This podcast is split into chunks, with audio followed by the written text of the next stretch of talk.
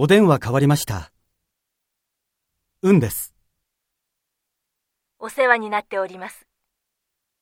高橋です。早速ですが、つい先ほどメールでお願いした件で、お電話いたしました。はい。先月ご注文いただいた、プチゼリーの原材料の件ですね。はい。ご無理を承知の上で、ぜひお願いしたいんですが、納品期日が、来週木曜日と迫っておりますが、はい。それは承知しているんですが、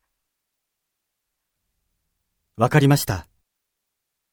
それでは、支給上司と相談しまして、改めてご連絡いたします。はい。ありがとうございます。